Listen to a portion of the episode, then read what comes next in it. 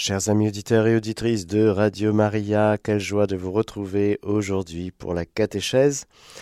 Nous poursuivons la catéchèse sur euh, le sujet du royaume des cieux, royaume de Dieu. Eh bien, comme c'est à Dieu, nous sommes directement concernés. Confions cette catéchèse à la Vierge Marie. Je vous salue Marie, pleine de grâce. Seigneur est avec vous. Vous êtes bénie entre toutes les femmes, et Jésus, le fruit de vos entrailles, est béni. Sainte Marie, Mère de Dieu, priez pour nous pauvres pécheurs, maintenant et à l'heure de notre mort. Amen.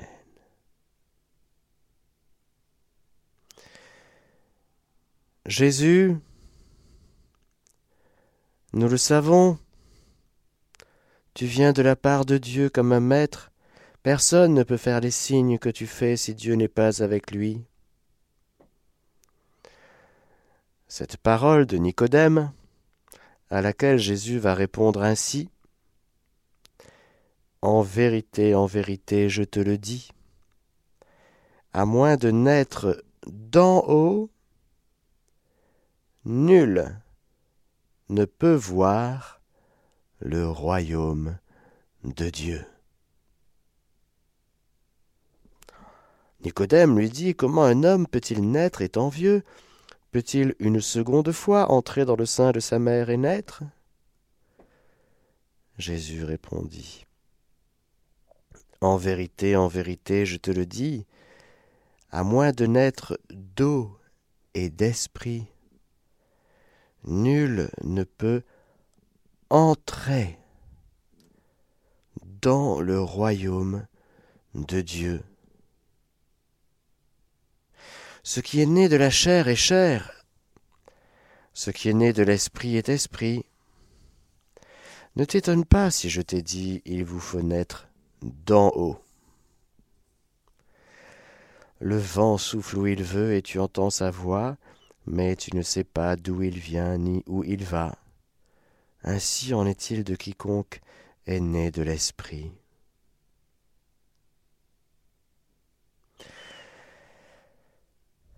Voilà la condition sine qua non pour entrer et voir le royaume de Dieu. Il nous faut naître de nouveau, il nous faut naître d'en haut.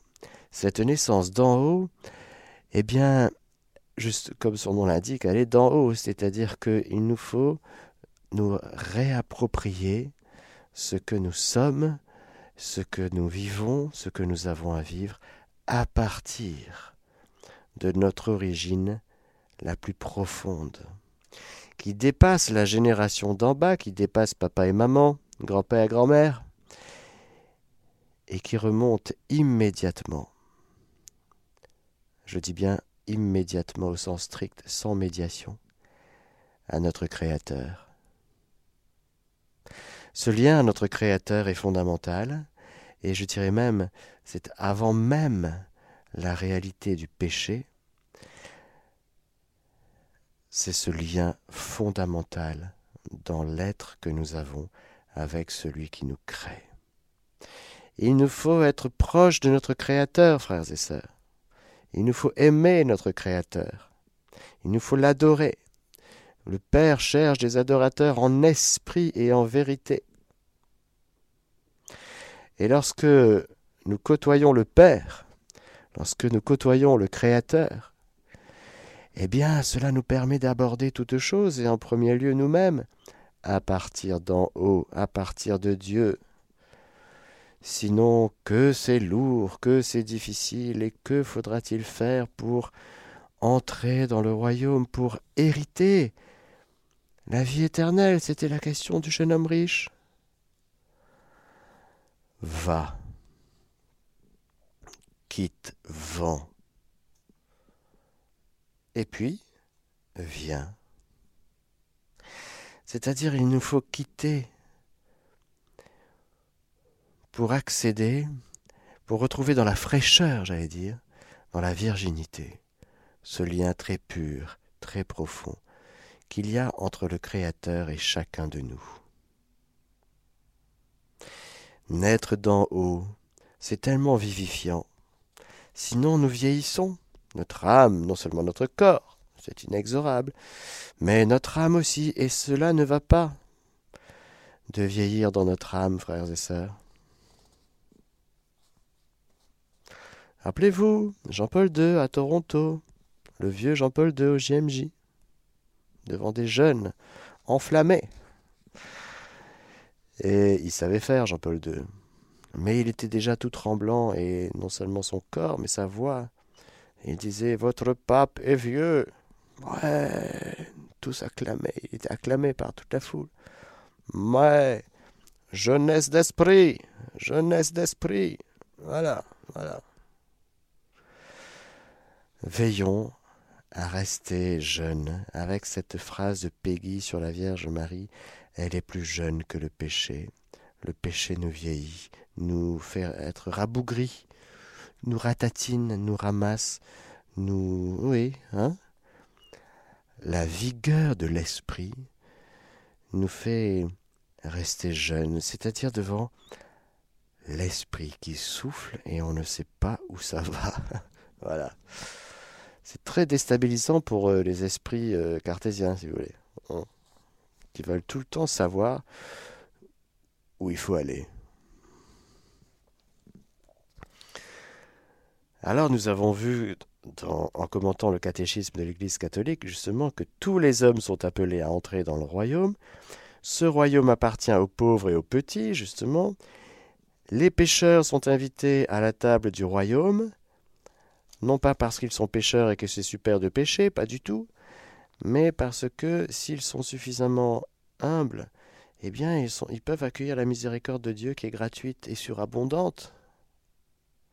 Ce qui est difficile pour un esprit orgueilleux, parce que l'orgueilleux, nous allons le voir lorsque nous allons détailler les péchés capitaux, il veut tellement tout bien faire, il veut tellement que rien ne dépasse, si vous voulez.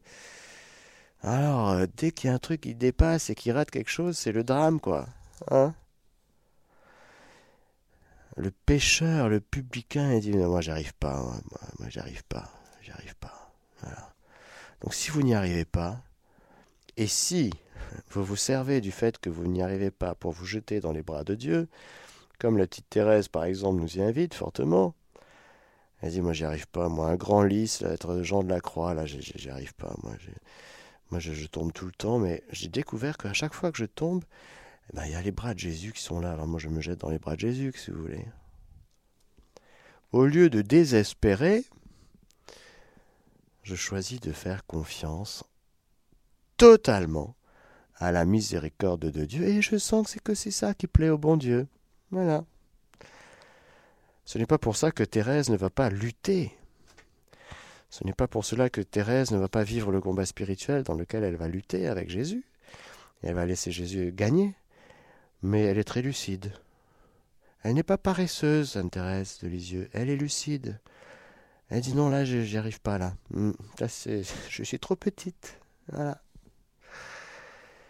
Et elle reconnaît que, au cœur de sa petitesse, eh bien, loin de l'enfermer dans un Ouh, j'y arrive pas, bouh, j'y arrive pas, eh bien, elle se jette dans les bras de Jésus. Elle dit non, le royaume, c'est pour les petits. Alors c'est pour moi. Ça, c'est comprendre avec justesse, il me semble, ce que c'est que la petitesse évangélique, sinon c'est de la paresse. Non, non, non, non. La petitesse évangélique, ce sont pour des âmes qui sont très vaillantes. C'est ce que dit Jésus à Conchita. Lorsqu'il parle, il enseigne sur les dons du Saint-Esprit. Il dit, non, non, c'est pour euh, les âmes euh, combattantes, vaillantes, pas paresseuses. Thérèse n'est pas paresseuse. Elle est lucide. Et justement, elle a la vigueur de l'esprit qui lui fait dire Ben, j'y arrive pas. Alors du coup, je m'abandonne à toi, Seigneur. Toi, tu peux y arriver en moi. Alors, je m'abandonne à toi. Fais-le. Fais-le, Jésus. Tu vois là, regardez cette sœur qui spontanément m'agace. Moi, je vais pas y arriver. Hein, une journée, c'est déjà trop long, quoi. Hein et puis c'est la clôture, c'est-à-dire que là, il n'y a pas moyen d'échapper. Hein Vous pouvez pas. voilà. Hein Cette sœur qui fait du bruit à l'horizon. Vous faites une fixation là-dessus. Voilà, euh, votre journée, elle est gâchée. Vue d'en bas, vue d'en bas, c'est une journée de gâchée. Hein Vue d'en haut, c'est une très très belle journée de sanctification. Si, et seulement si, vous avez la promptitude de la petite Thérèse qui dit Bon Seigneur, c'est toi qui me fais être patiente, hein, parce que sinon, moi j'ai qu'une envie, j'ai dû arracher son. hein M'énerve. Bon, voyez, ça ce sont les saints. Les saints traversent tout ce qu'on traverse. Ce ne sont pas des héros, ce sont des saints, c'est-à-dire des gens qui choisissent de dépendre de Dieu et qui choisissent de vivre du royaume de Dieu, du royaume des cieux, au cœur, au milieu d'une réalité quotidienne qui est la même, entre guillemets, pour tout le monde, même si elle est dans un cloître, et s'il y en a d'autres qui prennent le métro, boulot, dodo, et qui apparemment ont une vie différente. Mais il y a plein de saints qui ont une vie métro, boulot, dodo. Oui, oui, oui. Par exemple, ce sont les auditeurs de Radio Maria, qui, grâce à l'application, en allant travailler, prient le chapelet. Matin, en allant travailler, retour, retour, et qui font des petites plongées dans leur cœur pour rejoindre Jésus dans leur cœur au milieu d'un conditionnement, d'un contexte qui est loin d'être facile. Et qui choisissent de ne pas fuir le monde, mais qui choisissent de bien vivre dans leur clôture intérieure. Car la vie d'un couvent, frères et sœurs, ne nous faisons aucune illusion. C'est loin d'être facile. Et si nous voulons aller au couvent pour fuir les difficultés du monde, normalement, on n'est pas pris. Ouais, normalement, on n'est pas reçu. Normalement, le, le, le stage, le postulat ne dure pas très longtemps. Nous y entrons par appel de Dieu. Alors, après avoir vu un petit peu ces choses, le catéchisme paragraphe 546 nous dit Jésus appelle à entrer dans le royaume à travers les paraboles, très typique de son enseignement. Alors c'est beau parce que c'est vrai que Jésus va utiliser beaucoup cette manière de parler qui est remarquable. Vraiment, les paraboles sont des trésors. Dans l'Évangile, selon Saint Matthieu, par exemple, euh, au chapitre 13, en ces jours-là, Jésus sortit de la maison et s'assit au bord de la mer, et des foules nombreuses s'assemblèrent auprès de lui, si bien qu'il monta dans une barque et s'assit. Et toute la foule se tenait sur le rivage. Et il leur parla de beaucoup de choses en paraboles. Alors il y a la parabole du semeur,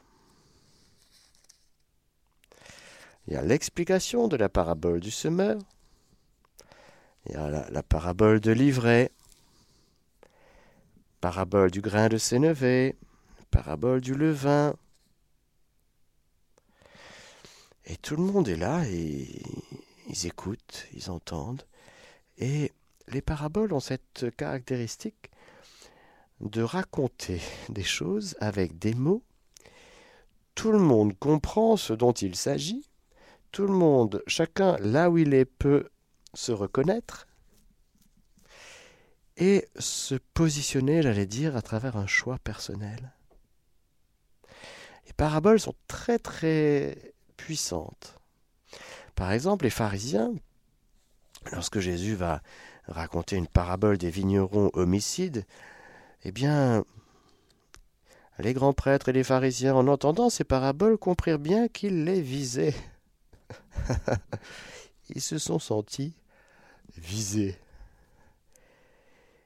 Parce que les paraboles, elles n'enferment pas, elles offrent la possibilité, tout en donnant une lumière, une possibilité pour se convertir. Les pharisiens comprennent que ils ont le cœur dur. C'est très clair. C'est une miséricorde les paraboles. Il y a le langage en clair Et Jésus expliquait tout aux disciples, aux apôtres, en clair, il nous est dit. Mais aux foules, il parlait en parabole. Parce que chez les, chez les disciples, il n'y a pas cet endurcissement du cœur. Pour ceux et celles qui sont encore en chemin et qui ont ce choix à poser, parabole est une miséricorde. Et c'est pourquoi il nous est dit souvent, justement, au sujet des paraboles, non seulement j'ouvrirai la bouche pour dire des paraboles, je clamerai les choses cachées depuis la fondation du monde, mais vous aurez beau entendre, vous ne comprendrez pas, vous aurez beau regarder, vous ne verrez pas, c'est que l'esprit de ce peuple s'est épaissi, ils se sont bouchés les oreilles, ils ont fermé les yeux, de peur que leurs yeux ne voient, que leurs oreilles n'entendent, que leur esprit ne comprenne, qu'ils ne se convertissent et que je ne les guérisse. Autrement dit, il y a suffisamment de force, de message, d'invitation, de tout en et de, de lumière, tout en laissant complètement l'auditeur libre. Mais pour que l'auditeur puisse donner sa réponse, puisse se reconnaître et dire ben moi je, pose un acte, je pose un acte, un oui, je te dis un oui, je viens vers toi, je me reconnais dans cette parabole. C'est ce qu'a fait David, par exemple, quand Nathan lui a expliqué une histoire avec euh, des, brebis, des, des, des agneaux. Et il a dit, mais il a péché celui-là, c'est pas bien ce qu'il a fait. Nathan lui dit, bah, tu vois, c'est toi ça. En fait, c'est toi qui as péché. Je te raconte une histoire. Au lieu de te dire, ce que tu as fait, c'est pas bien, je vais te raconter une histoire. Une parabole. Pour que l'histoire entre en toi et que tu, tu viennes dans la scène et que tu reconnaisses par toi-même, selon les lumières que je te donne, des lumières qui sont suffisamment vraies toujours, mais aussi miséricordieuses pour que tu comprennes que... Ah oui, d'accord. J'ai mis le pied à côté. Je reconnais, Seigneur. Et ce sera le grand, grand psaume 51 de David, du roi David, qui reconnaîtra son péché et qui demandera pardon. C'est passé par une histoire qu'on a racontée, que Nathan lui a racontée. Et toutes ces paraboles que Jésus raconte, parabole du trésor, parabole de la perle, parabole du filet, eh bien, toutes ces paraboles sont là pour susciter l'adhésion, la foi, l'amour, et pour que, éclairant les cœurs, chaque cœur puisse répondre et entrer dans l'invitation et comprendre que même à travers, par exemple, il y a les paraboles du festin du royaume, etc., qu'en fait, nous sommes invités. Nous sommes invités au festin des noces. Le roi avait un fils, et c'était les noces du fils. Ah, il y a des noces du fils, oui. Pour que on comprenne suffisamment que ce fils, ben, c'est celui qui est en train de raconter les paraboles, à savoir Jésus, et que c'est ce fils qui doit être accueilli. À travers toutes les paraboles, il y a le Père qui dit Mais accueillez mon fils. Voici que la sagesse a dressé une table et que les temps sont accomplis. Il vous suffit d'accueillir mon fils. C'est pas bien compliqué. Bah si. C'est un peu compliqué. Pourquoi? Parce que le cœur de l'homme est endurci. Et que accueillir Jésus, eh bien, c'est pas si simple que ça. Pour aider justement, non seulement Jésus va raconter, enseigner des paraboles sur le royaume de Dieu, mais aussi il va faire des signes Jésus accompagne ses paroles par de nombreux miracles, prodiges et signes qui manifestent que le royaume est présent en lui.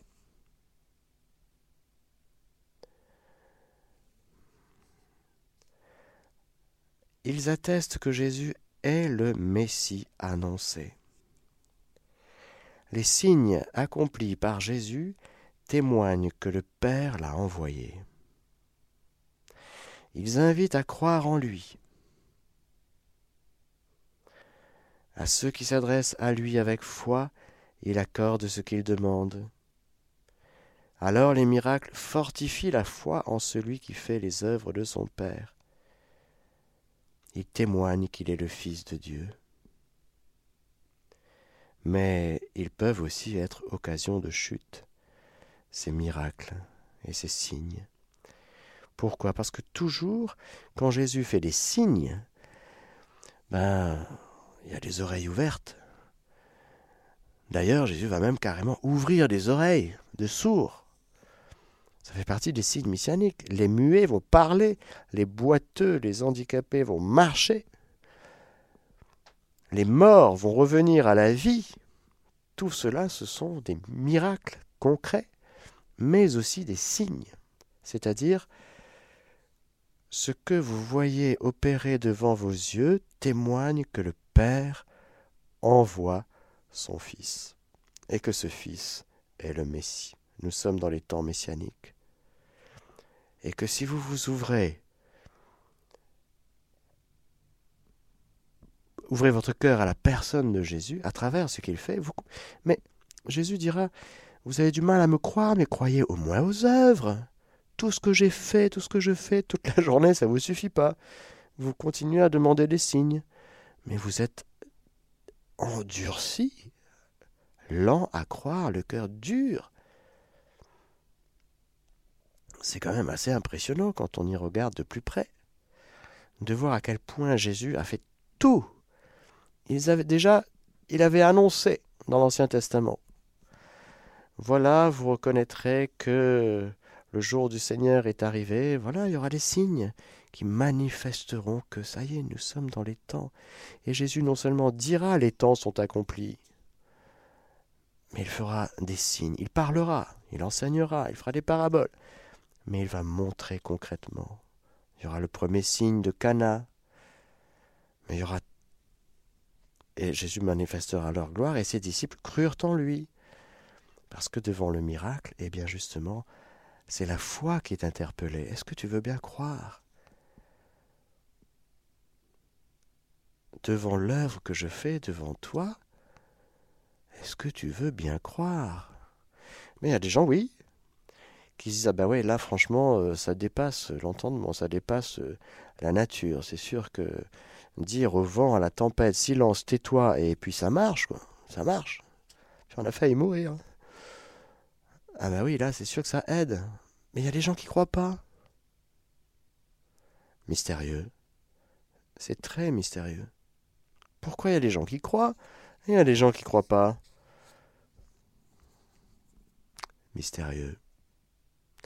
Il nous faut accepter ce, cette incompréhension.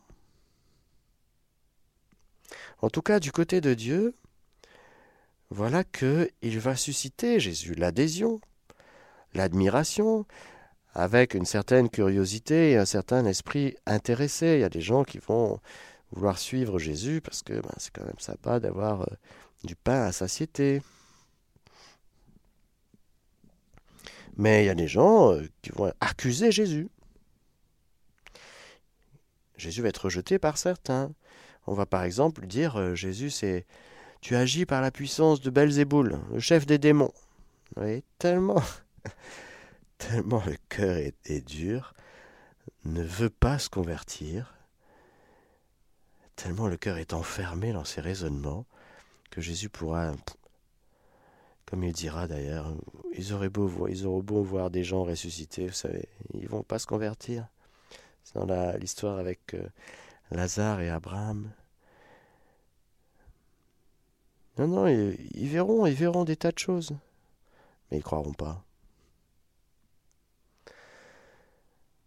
Jésus quand même sera accusé d'agir selon une puissance démoniaque. Il faut le faire quand même. Hein, la venue du royaume de Dieu, c'est la défaite du royaume de Satan. Si c'est par l'Esprit de Dieu que j'expulse les démons, dit Jésus, c'est qu'alors le royaume de Dieu est arrivé pour vous. Les exorcismes de Jésus libèrent les hommes de l'emprise du démon. Et ils anticipent la grande victoire de Jésus sur le prince de ce monde. C'est par la croix du Christ que le royaume de Dieu sera définitivement établi, comme dit l'hymne Vexilla Régis, Dieu a régné du haut du bois. Car lorsque nous parlons du royaume de Dieu, frères et sœurs, du règne, nous parlons de la même réalité, royaume de Dieu, règne de Dieu, c'est-à-dire que nous parlons d'un d'une réalité spirituelle qui va jusqu'à toute la réalité matérielle, qui n'est pas que spirituelle. Par le fait même de l'incarnation, Jésus nous montre que le roi de l'univers qu'il est, eh bien, il n'est pas que le roi des anges, si vous voulez. Il vient régner sur l'univers. Et c'est d'ailleurs l'aspect de la royauté qui va susciter chez Hérode tant de haine et de violence. Où est le roi des Juifs?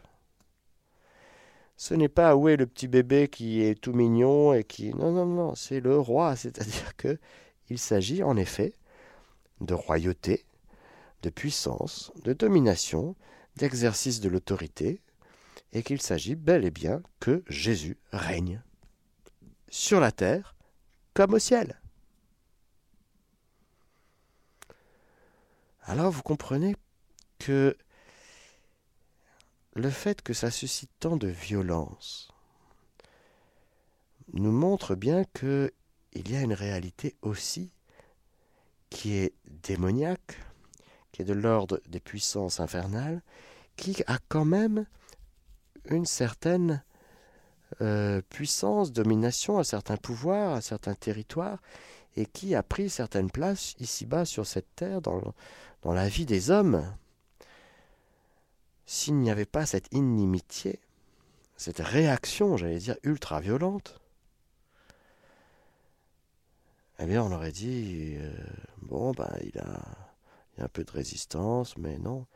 Là, c'est tellement disproportionné, si vous voulez, que ça nous montre bien, en creux, que le démon, non seulement il existe, si vous voulez, mais il s'agit bel et bien pour lui d'être défait, d'être expulsé, d'être vaincu, d'être jeté, d'être enchaîné. C'est très violent, le royaume de Dieu. C'est quelque chose de très violent. Les royaumes de Dieu est-elle venu jusqu'à vous Les violences en emparent, dit Jésus, parce que c'est la guerre. C'est la guerre dans le cœur de l'homme entre l'accueil de Jésus sauveur, roi, qui veut non seulement nous sauver, mais régner, c'est-à-dire prendre possession de son règne, comme on dit dans l'Apocalypse. Il a pris possession de son règne, le Seigneur maître, le Seigneur Dieu maître de tout. C'est-à-dire quand Dieu vient, il vient non seulement nous sauver, c'est la première étape, il vient nous délivrer, nous sauver du péché et nous délivrer des puissances démoniaques, détruire les œuvres du diable, mais une fois que c'est fait, attention, parce que si on balaye la maison et qu'on fait rien, les démons la érodent et puis reviennent. Si on se fait exorciser, entre guillemets, et qu'on ne vit pas avec Dieu, en Dieu, pour Dieu, ben on est une proie, on demeure une proie pour le démon. Si on est baptisé et qu'on ne fait rien de son baptême, bon, nous sommes des proies faciles. Mais si nous sommes baptisés, parce que c'est un vrai exorcisme hein, qu'il y a au baptême, hein, je vous signale, c'est pas une petite. On saupoudre pas quelques gouttes comme ça, quelques paroles en l'air pour faire joli. Au baptême, on arrache l'âme d'une personne humaine aux griffes démoniaques. Voilà. Et on dit, on plonge cette âme dans le royaume de Dieu. Il y a un transfert qui se fait. Il nous a transféré les ténèbres à son admirable lumière. C'est très sérieux le baptême. C'est puissant. Donc euh, l'immersion, si vous voulez, c'est très très sérieux. Être immergé dans la vie de Dieu, être arraché aux puissances des ténèbres, c'est pas de la littérature poétique. C'est une réalité. Alors oui, heureux sommes-nous d'avoir été baptisés dans le Christ, je vous, assure. Mais encore une fois, être baptisé, c'est le début. Et si nous ne faisons rien de notre baptême, si on se contente de quelques dragées, eh ben ça va pas aller bien loin. Le baptême, c'est le début. Il faut vivre de son baptême, engranger la vie divine, grandir dans la vie divine. Pourquoi? Parce que le Seigneur, non seulement il veut nous sauver, mais il veut régner. Ah, voilà, voilà, voilà. Car non seulement chacun de nous, nous sommes un petit royaume, mais euh, ensemble. Ensemble. Alors le le lieu privilégié du royaume de Dieu, ce sera l'Église. Parce que dans l'Église, il y a tout, si vous voulez, pour vivre du royaume.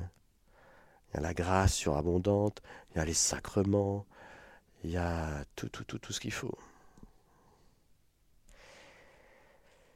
Et donc, on voit bien que là où ça coince parfois, c'est justement sur le fait que Jésus a du mal à régner.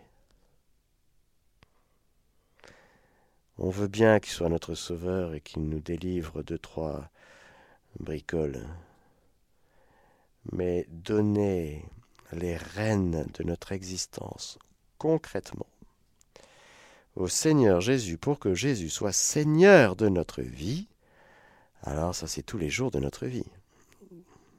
Mais c'est une profonde joie, bien sûr.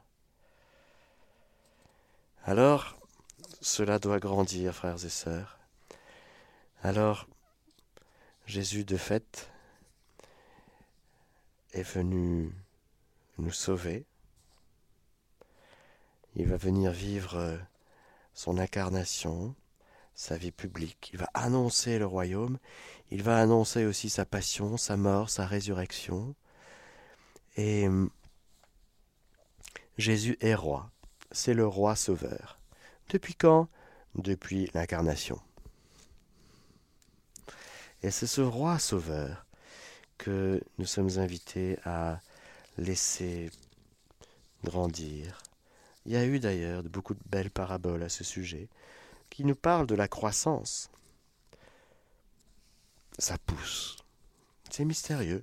C'est très profond. C'est même parfois invisible à nos yeux de chair. Heureusement. Parce que si c'était trop visible et trop mesurable à notre euh, à nos facultés purement naturelles, eh bien, ce serait pas le royaume de Dieu, ce serait un code de, de bonne conduite morale, naturelle. Là, c'est un peu plus profond. C'est notre réalité de tous les jours, frères et sœurs. Et on va demander, je vous propose de terminer cette catéchèse par la prière du Notre Père dans laquelle nous disons, nous demandons au Seigneur que son règne vienne sur la terre comme au ciel. C'est en train d'arriver, frères et sœurs, ça pousse. Rappelez-vous que quand Jésus est venu il y a deux mille ans, le monde a basculé dans la nouveauté radicale. Mais quand il était à Bethléem, à Nazareth, et même quand il a vécu sa vie publique, par exemple, il y avait tout le temple de Jérusalem qui continuait à sacrifier les animaux. Il y avait tout un pan de l'humanité qui continuait à vivre sous un mode complètement anachronique, de fait. Parce que, concrètement, Jésus était là. Et c'était déjà le début de la vie nouvelle, de l'humanité nouvelle, du renouvellement du monde. Et donc, il se peut et c'est souvent comme ça que le royaume de Dieu coexiste avec des choses qui continuent, mais qui sont de fait passées, dépassées, anachroniques, qui ont déjà un peu comme les, vous savez, les, les étoiles filantes. Vous voyez une étoile filante, vous avez l'impression que c'est, c'est encore euh, euh, d'actualité. En fait, c'est mort. En ce moment, sur notre planète, il y a plein de choses qui prennent beaucoup de place. Et vous avez l'impression que c'est vivant. En fait, c'est mort. Ça ne vaut rien. On ne peut dire ça, frères et sœurs, que dans un regard de sagesse, dans la lumière de ce que Dieu fait, dans la lumière de la révélation divine. Dans le kairos qui est le nôtre, franchement, si on focalise sur le royaume de Dieu, cherchez d'abord le royaume de Dieu et le reste vous sera donné par surcroît, eh bien c'est là qu'on découvre que les choses sont vaines et complètement caduques, inappropriées, anachroniques, complètement à côté de la plaque, c'est-à-dire complètement à côté du royaume de Dieu, c'est-à-dire sans intérêt. On ne peut dire ça que si on est en Dieu, sinon c'est un, jugement euh, bête. Euh, Alors Seigneur, vas-y, notre Père qui aux cieux, que ton nom soit sanctifié, que ton règne vienne, que ta volonté soit faite sur la terre comme au ciel. Donne-nous aujourd'hui notre pain de ce jour. Pardonne-nous nos offenses, comme nous pardonnons aussi à ceux qui nous ont offensés, et ne nous laisse pas entrer en tentation, mais délivre-nous du mal, car c'est à toi qu'appartiennent le règne, la puissance et la gloire pour les siècles des siècles. Amen. Je vous donne la bénédiction du Seigneur, que le Seigneur Tout-Puissant vous bénisse, le Père, le Fils et le Saint-Esprit. Amen. Chers auditeurs de Radio Maria, c'était la catéchèse du Père Mathieu que vous pouvez réécouter en podcast sur notre site internet www.radiomaria.fr.